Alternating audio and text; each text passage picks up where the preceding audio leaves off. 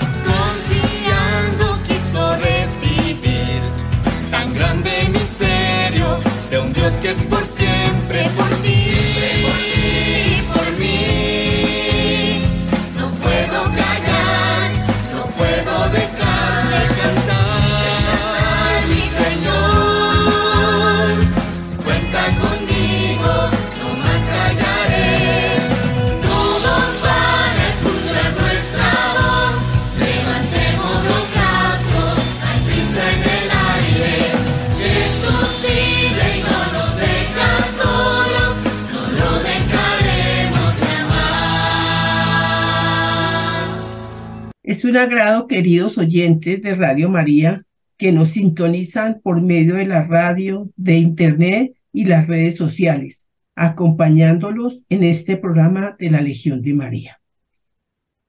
Hoy los acompañamos los hermanos Edgar Figueredo y María Inés Cadena, comenzando a recorrer las páginas del capítulo 10 del Manual de la Legión de María, titulado El Apostolado del Laico, para escribir la importancia que tiene el servicio de cada socio legionario, no solo en las parroquias, sino también la sociedad. Invoquemos con confianza la presencia del Espíritu Santo. En el nombre del Padre, y del Hijo, y del Espíritu Santo. Amén. Ven, Espíritu Santo, llena los corazones de tus fieles, y enciende en ellos la llama de tu amor. Envía, Señor, tu Espíritu y todo será creado. Y renovarás la faz de la tierra. Oh Dios, Padre nuestro, derrama los dones de tu Espíritu sobre el mundo. Enviaste al Espíritu a tu iglesia para iniciar la enseñanza del Evangelio. Que sea ahora tu Espíritu el que continúe trabajando en el mundo a través de los corazones de todos los que creen en ti por Jesucristo nuestro Señor. Amén. Amén.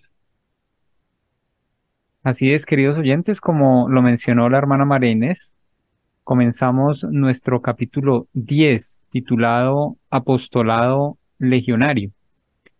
Y en su numeral 2, que titula El apostolado del laico es indispensable de la primera carta del apóstol San Pedro capítulo 2.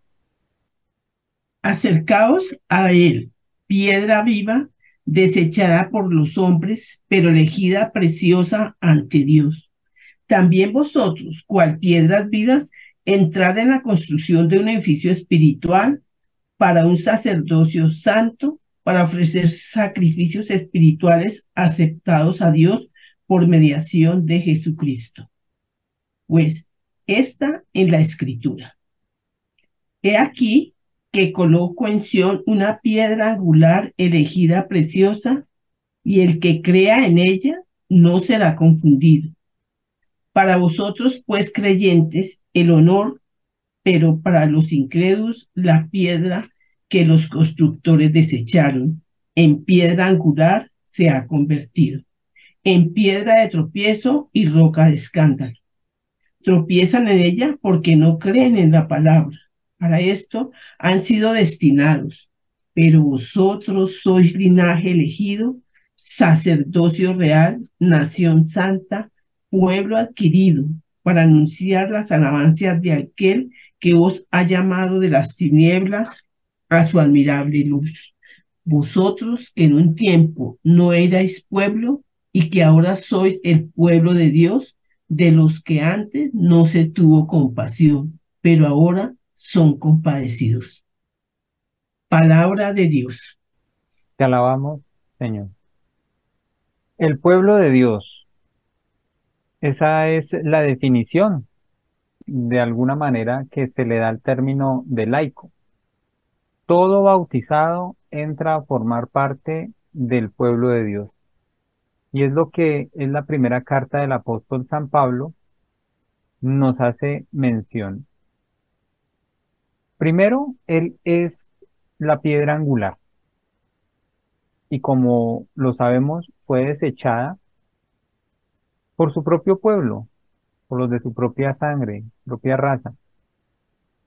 Pero el apóstol lo describe como esa piedra que ahora es roca de tropiezo, roca de escándalo, y caen en ella porque no creen en su palabra. Eso es como una primera, no sé, una sentencia que el apóstol San Pablo está diciendo para los que no creen, no creen en la palabra de Cristo, que es la misma palabra de Dios. Esa palabra se convierte en eso, en piedra de tropiezo. No a todos les parece que el Evangelio sea un mensaje, primero de verdad, luego un mensaje de Dios, ¿no? Creen que todavía se piensa que, que eso ocurrió allá, muy lejos, para ese pueblo nada más, y que no puede llegar a ninguna otra área de la sociedad, ni a ninguna otra cultura. Eso se quedó allá.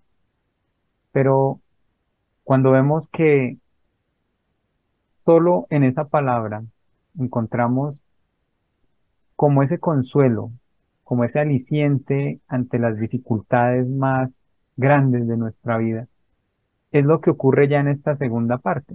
Los que antes andábamos en tinieblas, ahora somos el linaje escogido, somos ese sacerdocio real, esa nación santa, para anunciar las alabanzas. Es el mandato de Dios, de Jesucristo.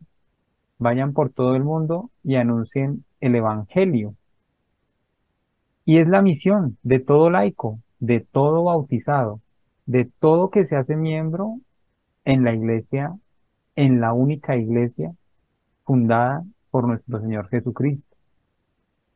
¿Y en qué nos convertimos? En el pueblo de Dios. Es el tema, queridos hermanos, que el manual de la Legión de María, desde su Consejo Superior, nos propone para el día de hoy. Pero, hermana Marinés, profundicemos más e, en, este concepto del laico, porque ¿cuántas personas nos extrañan? Bueno, ¿y usted en la iglesia qué es? A veces se le pregunta, ¿y usted qué hace en la iglesia? Y pues como que en ese término todavía nos sorprende a veces escucharlo, pero ¿por qué se tiene que convertir en algo tan natural para nosotros? Bueno, es que la carta, la carta comienza muy bonito, acercaos a la piedra viva. Entonces la piedra viva es Jesús en su palabra. Y si nosotros no hacemos parte de ese edificio que es la iglesia, pues no estamos con Él, porque Él quiere es una iglesia unida. ¿Y quién es la iglesia? Los laicos y los sacerdotes, pero no los laicos a un lado y los sacerdotes al otro. Por eso es tan importante, y la Legión nos recalca, que nosotros, cualquier presidio en cualquier parroquia, debemos estar siempre a la disposición del padre, del párroco, del, de, del sacerdote que esté a cargo de esa parroquia.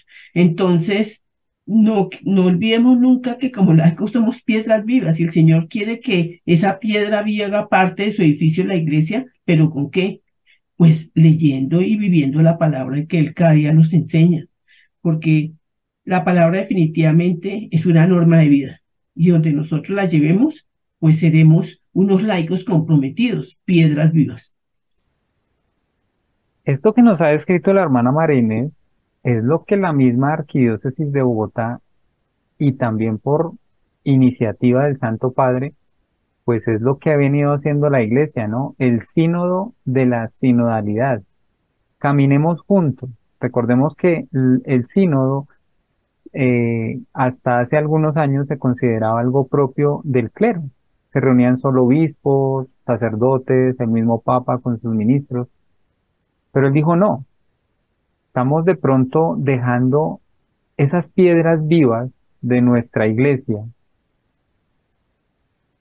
y no las estamos teniendo en cuenta. O sea, nuestro edificio está quedando a medias. Entonces, al Papa se le ha ocurrido de que este sínodo, este caminar juntos, involucre también la opinión de los laicos. Y es así como en diferentes países, pues han convocado a reuniones entre clero, eh, laicos comprometidos y también personas que de pronto no estén muy allegadas a la iglesia para escuchar sus opiniones. Y ahí es donde se forma iglesia. Realmente ahí es donde de verdad se, se construye. Se construyen comunidades, se construyen movimientos y asociaciones. Y recordemos, el pasado 12 de agosto, la arquidiócesis también eh, ha propuesto por medio de la Coordinación Arquidiocesana de Vida Laical estos encuentros de todas las comunidades quienes pudimos asistir. Qué hermoso ver los representantes de cada comunidad con su carisma, con eh, sus experiencias. Y eso es ser iglesia. Uno se siente muy vivo en cuanto a la iglesia, se siente uno tranquilo, se siente que uno ya no está solo, no está andando como a la deriva, ¿no? sino que cada uno ya tiene su objetivo, ¿no? El servicio, el apoyar a otros, el servir a otros, y de la mano de nuestros sacerdotes. La hermana Marinés también lo dejó muy claro, ¿no? No es el clero allá y el laico al otro lado, no, es esa unidad, e, e, ese comprender también que los sacerdotes pues han salido de, nuestras familias, de nuestros barrios, ¿Qué más que ellos que conocen también nuestras problemáticas, que tuvieron un proceso de formación para comprender cómo funciona la iglesia, cómo ayudar a los demás? Y es ahí en donde podemos, de alguna manera, cumplir el proyecto que Jesucristo quiso. Es una bonita época, hermana Mariene. Mm, yo creo que a pesar de nuestras dificultades, eh, la iglesia siempre nos va trazando eh, ese camino y ese rumbo, pero ¿Qué nos dice nuestro manual oficial, capítulo 10, numeral 2? Nos atrevemos a afirmar que el bienestar moral de una población católica depende de que ésta cuente con un buen núcleo de apóstoles, pertenecientes al Estado laical, pero imbuidos de un espíritu sacerdotal. Ellos procurarán al sacerdote unos eficaces puntos de contacto con el pueblo sin esta perfecta compenetración del sacerdote y el pueblo, no hay garantía de éxito, pues ambos se necesitan mutuamente. Ahora bien, el fundamento de todo apostolado es un interés vivísimo por la Iglesia y por su misión en la tierra. Pero como este interés no puede brotar sino de la plena convicción de estar uno colaborando positivamente con la misma Iglesia está claro que una organización de apostolado es forjadora de apóstoles. No puede ponerse en otras manos que en las del sacerdote, el cual participa más que nada en la misión de la iglesia. Y de hecho, tanto ejercerá el sacerdote como verdadero pastor, cuando más hábilmente maneja dicha organización. Lo cierto es que donde no se cultiva asiduamente el celo apostólico, se prepara el terreno para que surja otra generación desprovista de todo interés por la iglesia, de toda conciencia de responsabilidad para con ella. ¿Y qué provecho puede salir de un catolicismo tan inmaduro? ¿Qué será de él cuando se perturbe algo su calma? La historia nos enseña que el miedo llega a impulsar a una Grey tan cobarde como esa al destrozo de sus mismos pastores, o a que las ovejas se dejen devorar por la primera manada de lobos que se presente. El beato John Henry Newman declara como un axioma, en todo tiempo los cristianos seglares han sido la medida del espíritu católico. Pues estas palabras son un respaldo total a esto que está viviendo la iglesia actualmente. El clero no va a dejar de ser el clero, ni los sacerdotes ni sus procesos de formación. Eso la iglesia también lo tiene pues bien definido, pero nosotros como bautizados, y aquí es donde cito estas palabras del manual, nos dice que pertenecientes al Estado laical, pero imbuidos de un espíritu sacerdotal. Ahí es donde nosotros como bautizados, como laicos, debemos comprender esto, que desde el bautismo, y es lo que nos enseña la iglesia, recibimos tres dones, tres gracias, el ser sacerdotes, profetas y reyes. Eso desde que nos bautizan y pues a nuestra generación le tocó el bautismo de los niños. Pero, ¿cómo comprender muy bien ese sacerdocio, ese profetismo y esa realeza? Ahí es donde vienen los demás sacramentos a ayudarnos.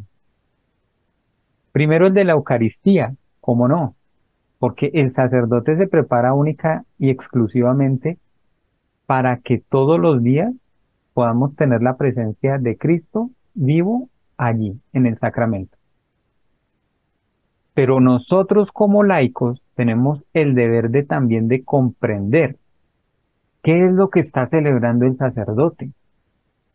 Y aquí esta es mi invitación, porque a veces la Eucaristía, ¿por qué se nos vuelve tan pesada? ¿Por qué se nos vuelve tan rutinaria? Porque a veces terminamos diciendo otra vez lo mismo y es que no hemos despertado en nosotros ese espíritu sacerdotal. Y afortunadamente ahorita con los medios de comunicación que tenemos, es muy sencillo descargar estos documentos, el misal romano, la liturgia de las horas, que si bien son textos hechos para ellos, para los consagrados, pues Dios no es egoísta y también nos permite leerlos, degustarlos, en oración, eso sí, con el espíritu sacerdotal con el que fuimos bautizados, en comunión en la Sagrada Eucaristía y comprender realmente qué es lo que celebra el sacerdote. Cada palabra, cada gesto, cada expresión es una muestra del amor de Cristo, una manera de, de darse a conocer, de mostrarnos ese pedacito de cielo en ese momento y de vivir la Eucaristía como debe ser. Pues esa es la invitación de la Legión de María. Primero a conocer este misterio tan importante de la misma Eucaristía y el ministerio sacerdotal, acompañar al sacerdote en esta celebración. Y en nuestra segunda parte del programa vamos a ver ahora para qué se realiza. Porque recordemos que el término misa viene de misio, misión. Y es lo que realmente la misa nos prepara, nos prepara para una misión. Entonces, queridos oyentes, hermana Marinés, una expectativa para la segunda parte de nuestro programa. Y es que nosotros tenemos una función muy grande como laicos. Y esa es todos los días eso a través de la palabra, vivirla, llevarla a nuestra vida. Porque ese es ir y celebrar la Eucaristía, celebrar la palabra, pero llevarla a mí, ese, ese trocito del Evangelio que yo me puedo llevar a mi corazón, ya sea de, también de los libros del Antiguo Testamento, pero siempre debemos vivir la palabra para poder vivir esa Eucaristía, porque mientras no entendamos la palabra, no entenderemos ese momento tan precioso del que el Señor se entrega a nosotros. Queridos oyentes, vamos a una pequeña pausa musical y ya regresamos.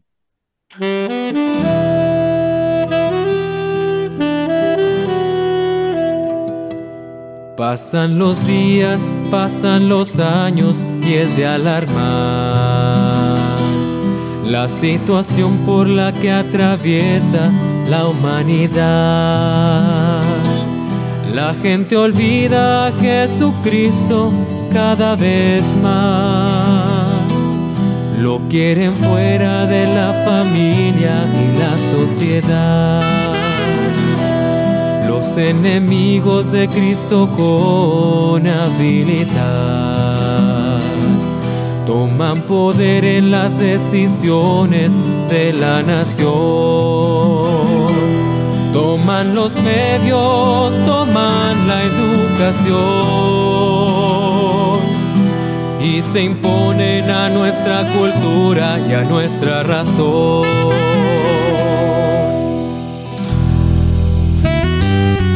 mientras todo este mal sucede, muchos cristianos lo ven pasar, colaborando al cumplimiento de su plan.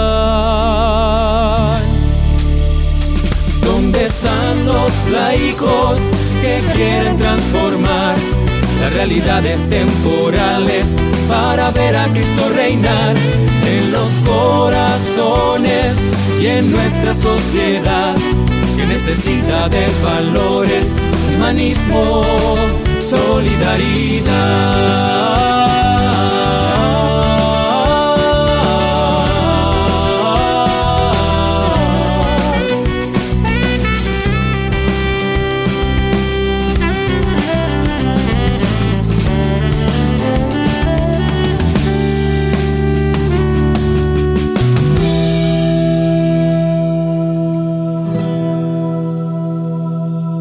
Dijo, escucha, yo estoy contigo, no temas ya. Si tienes hambre y sed de justicia, feliz serás. Serás dichoso si te persiguen al proclamar la buena nueva y el reino de Dios que trae la paz. Serás dichoso si recibes la difamación por causa de tus convicciones y tu consagración. Porque en el cielo recibirás consolación. Gran recompensa la vida eterna, la salvación.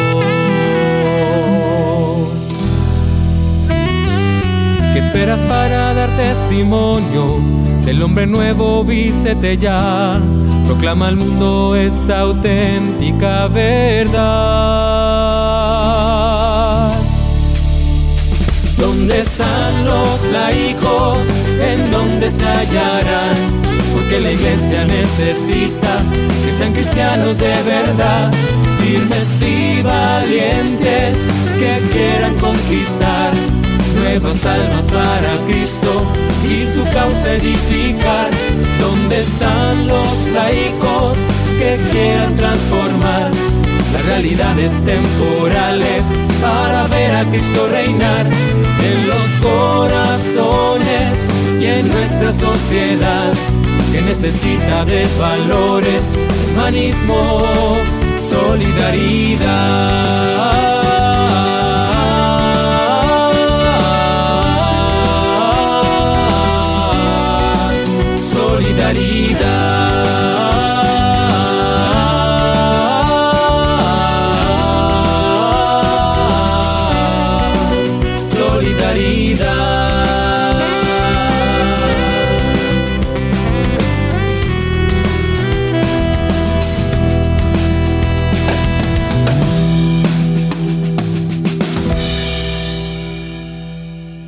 Queremos darle un saludo muy especial hoy a los consejos de fuera, nuestras regias, la regia de la de la Virgen María en Barranquilla, la visitación de la Virgen María en Cartagena, la regia Inmaculata en Cúcuta, la regia en Bucaramanga, la Regia Mater de Yentunja, Nuestra Señora del Llano eh, en Villavicencio, Nuestra Señora del Buen Consejo en Neiva y nuestra curia, nuestra regia cercana, que es el Inmaculado Corazón de María, aquí en la zona de Fontibón y en Gativa. Qué bueno, hermanos, que nos unamos en estos programas y cada día vayamos creciendo como laicos, como verdadera iglesia, en una organización hecha a través de María, como es la Legión. Acuérdese que no vamos a crecer sino en comunidad. Los primeros cristianos crecieron en comunidad porque se ayudaban unos a otros. Eso es lo que nosotros requerimos en la Legión. Una Legión unida y fortalecida unos con otros. Así es, hermana María Inés, y también nuestro agradecimiento a Radio María por permitirnos llevar en este espacio a la Legión de María hasta el último rincón de Colombia, porque sabemos que allí también en esos municipios alejados, que no están muy cerca de las capitales, encontramos presidia, encontramos consejos legionarios y ellos también están conectados con Radio María por medio del Internet, eh, en sus celulares, en sus tablets.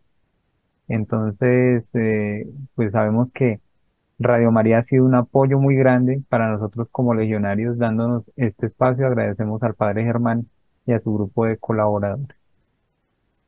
Continuamos, queridos oyentes, con nuestro tema para el día de hoy, del capítulo 10 del Manual Oficial de la Legión de María, el Apostolado Legionario, y en su numeral 2, el Apostolado del Laico, el Apostolado del Laico indispensable. ¿Qué más nos dice este apartado, hermana Marina? La función principal de la Legión de María es desarrollar en los seglares la conciencia de su vocación nosotros los seglares corremos el peligro de identificar a la iglesia con el clero y los religiosos, a quienes Dios ha dado ciertamente lo que nosotros llamamos con demasiado exclusivismo una vocación.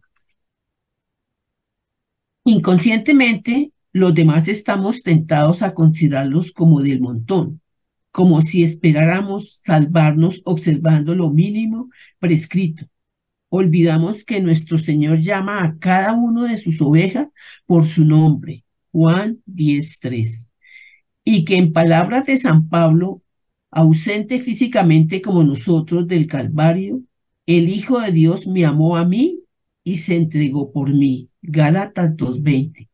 Cada uno de nosotros, aunque no sea más que un carpintero de aldea, como lo fue Jesús mismo, o una humilde ama de casa, como fue su madre, tiene una vocación, es llamado individualmente por Dios a darle su amor y su servicio, a hacer un trabajo particular que otros tal vez puedan superar, pero que no pueden hacer en nuestro lugar.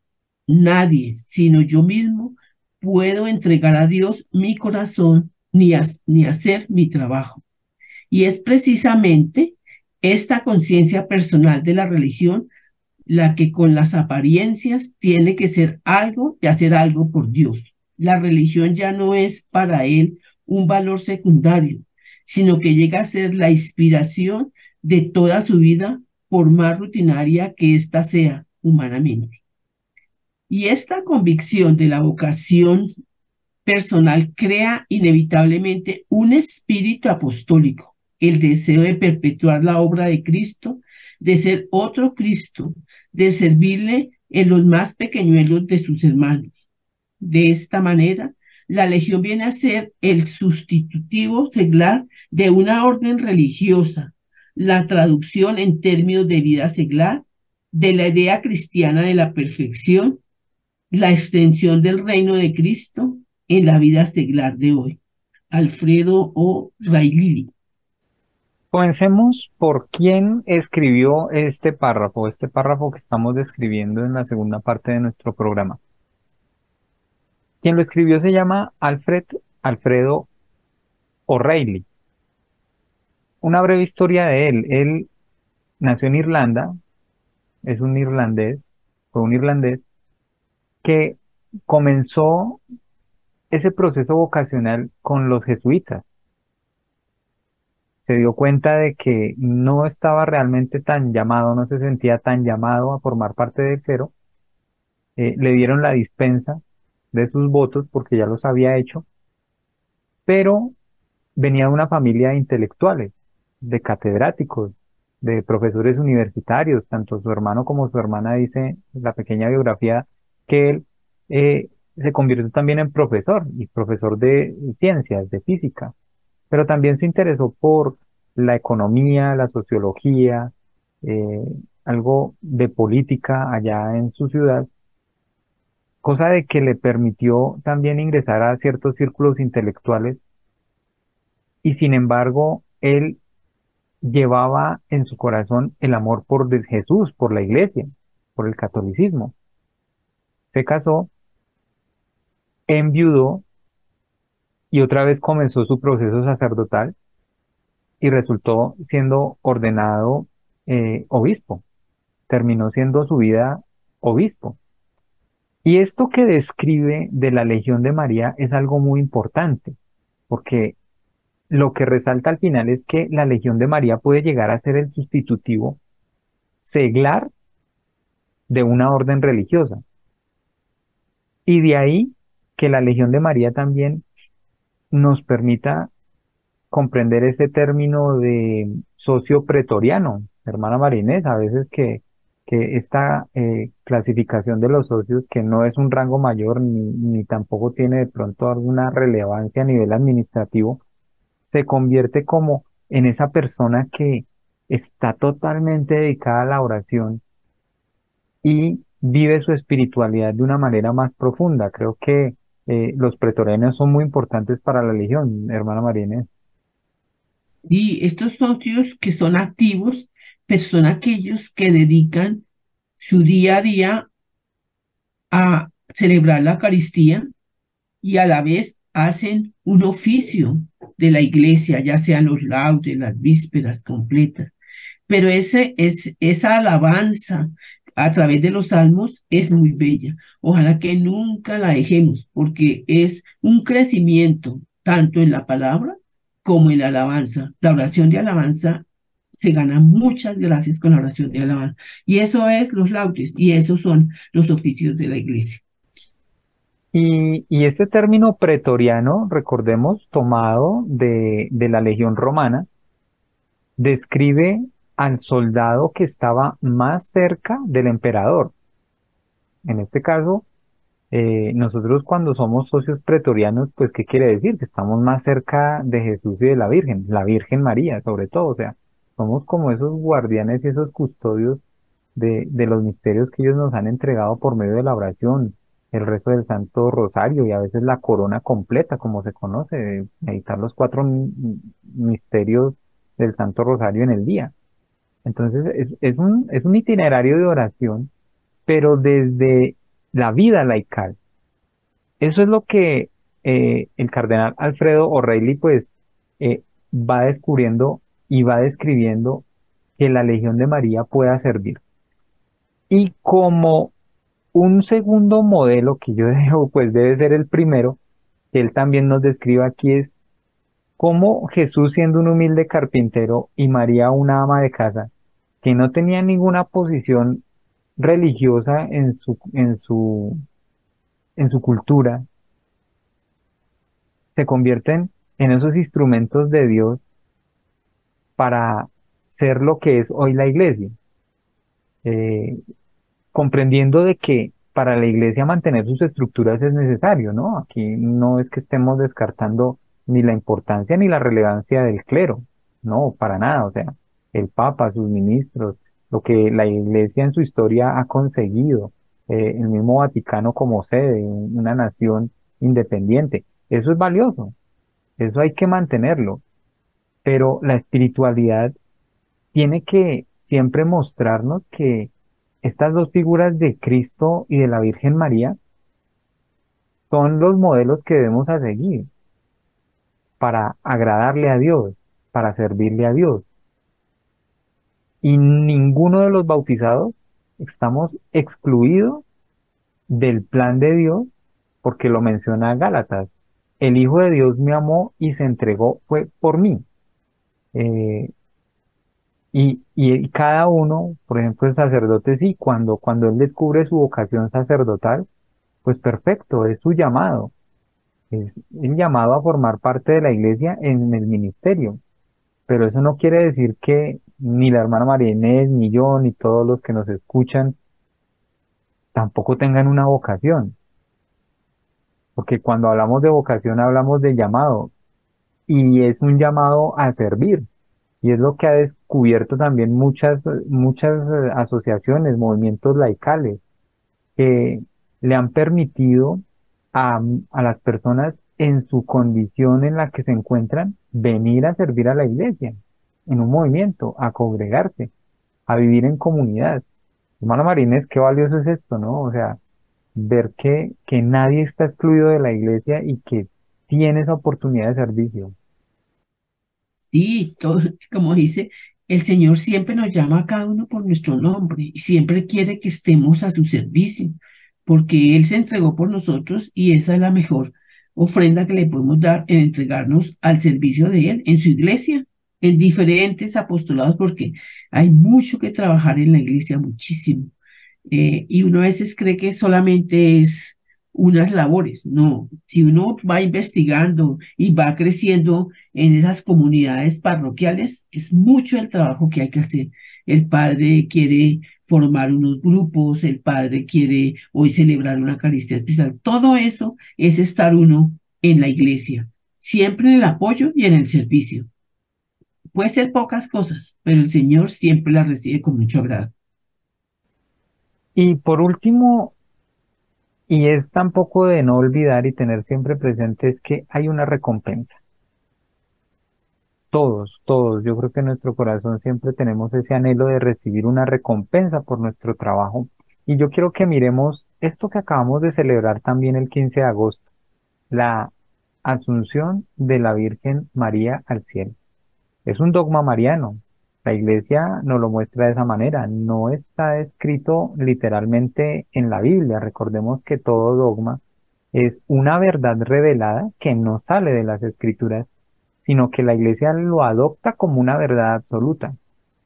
Y en nuestra fe, en nuestra espiritualidad mariana, creemos indudablemente que la Virgen gozó de todos los privilegios de estar en el cielo junto a su Hijo, en la Santísima Trinidad, Padre, Hijo y Espíritu Santo, que fue llevada al cielo, que fue asunta, llevada por los ángeles y, y encumbrada sobre los coros de los mismos. Qué recompensa tan maravillosa, hermana María después de su servicio, después de haber hecho cumplido la voluntad de Dios, nosotros también podamos con ella y decir con ella, oye, nos merecemos el cielo. Siempre es nuestra intercesora y abogada, siempre estará con nosotros. Y con ella siempre triunfaremos.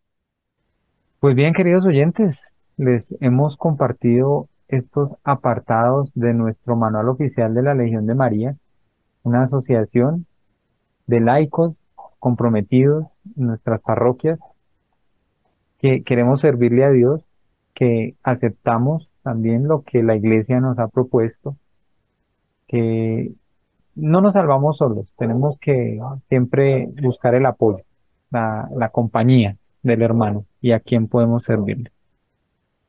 Hermano Marínez, nos vamos despidiendo de nuestros oyentes. Queridos oyentes, qué bueno haber estado con ustedes en este programa de la Legión de María los esperamos en nuestros próximos programas para que crezcamos juntos hacia el reino de Dios. Y la oración, recordemos, por la beatificación del siervo de Dios, Frando. Hermana Marenes.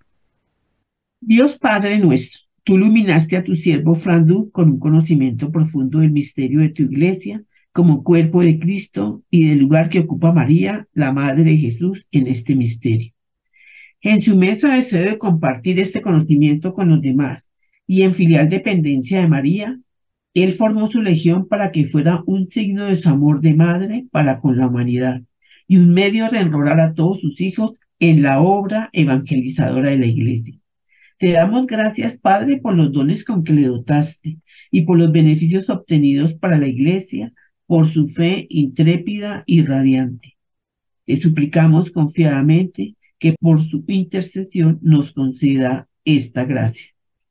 Te pedimos también que si es tu voluntad, sea reconocida por la Iglesia la santidad de su vida, para gloria de tu nombre, por Jesucristo nuestro Señor. Amén. Queridos oyentes, los invitamos también para que nos acompañen dentro de 15 días a un nuevo programa de la Legión de María. Recordemos que estamos hablando de nuestro siervo de Dios, Alfonso Lamp. Y terminamos nuestro programa del día de hoy con la catena Legión. Antífona. ¿Quién es esta que va subiendo, cual aurora naciente, bella como la luna, brillante como el sol, terrible como un ejército formado en batalla? Proclama mi alma la grandeza del Señor, se alegra mi espíritu en Dios mi Salvador, porque ha mirado la humillación de su esclava.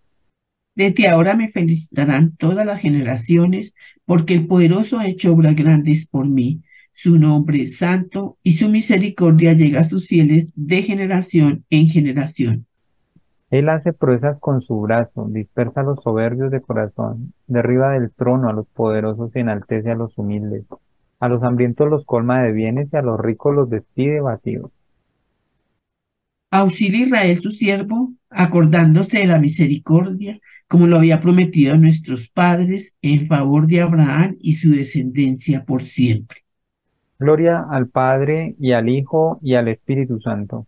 Como era en el principio, ahora y siempre, por los siglos de los siglos. Amén. ¿Quién es esta que va subiendo cual aurora naciente, bella como la luna, brillante como el sol, terrible como un ejército formado en batalla? Oh María sin pecado concebida. Ruega por nosotros que recurrimos a ti. Oh Señor Jesucristo, medianero nuestro delante del Padre, que constituiste a la Santísima Virgen, tu Madre, Madre nuestra y medianera ante ti, haz que cuantos a ti acudieren para pedirte beneficios, se gocen de haberlo conseguido todo por ella. Amén. Amén.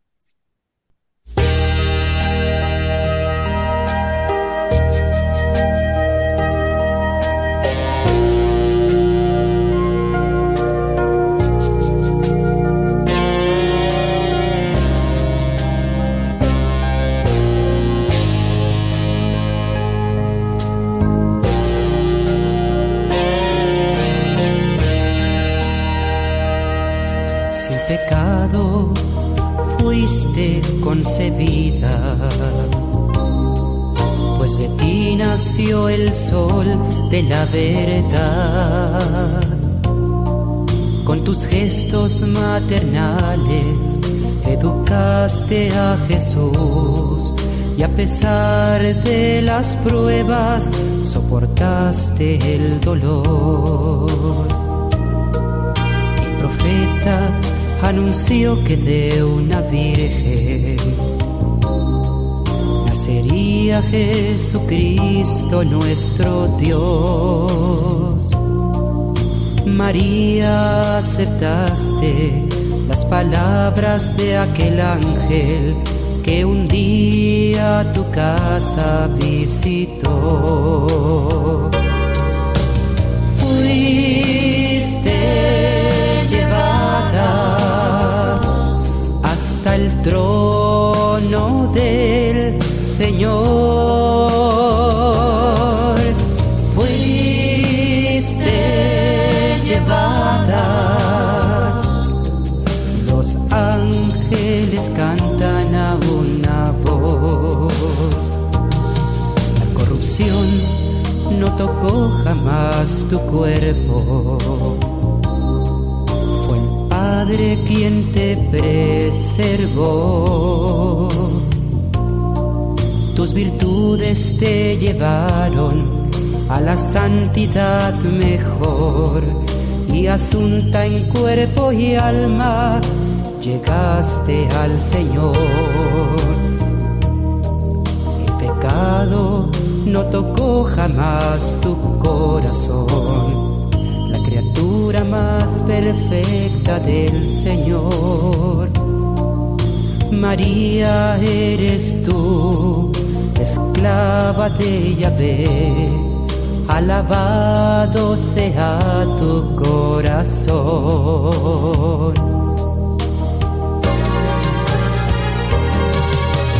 Fuiste llevada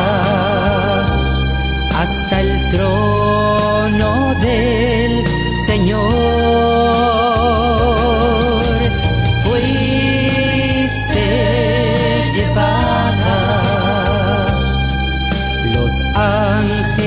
cantan a una voz.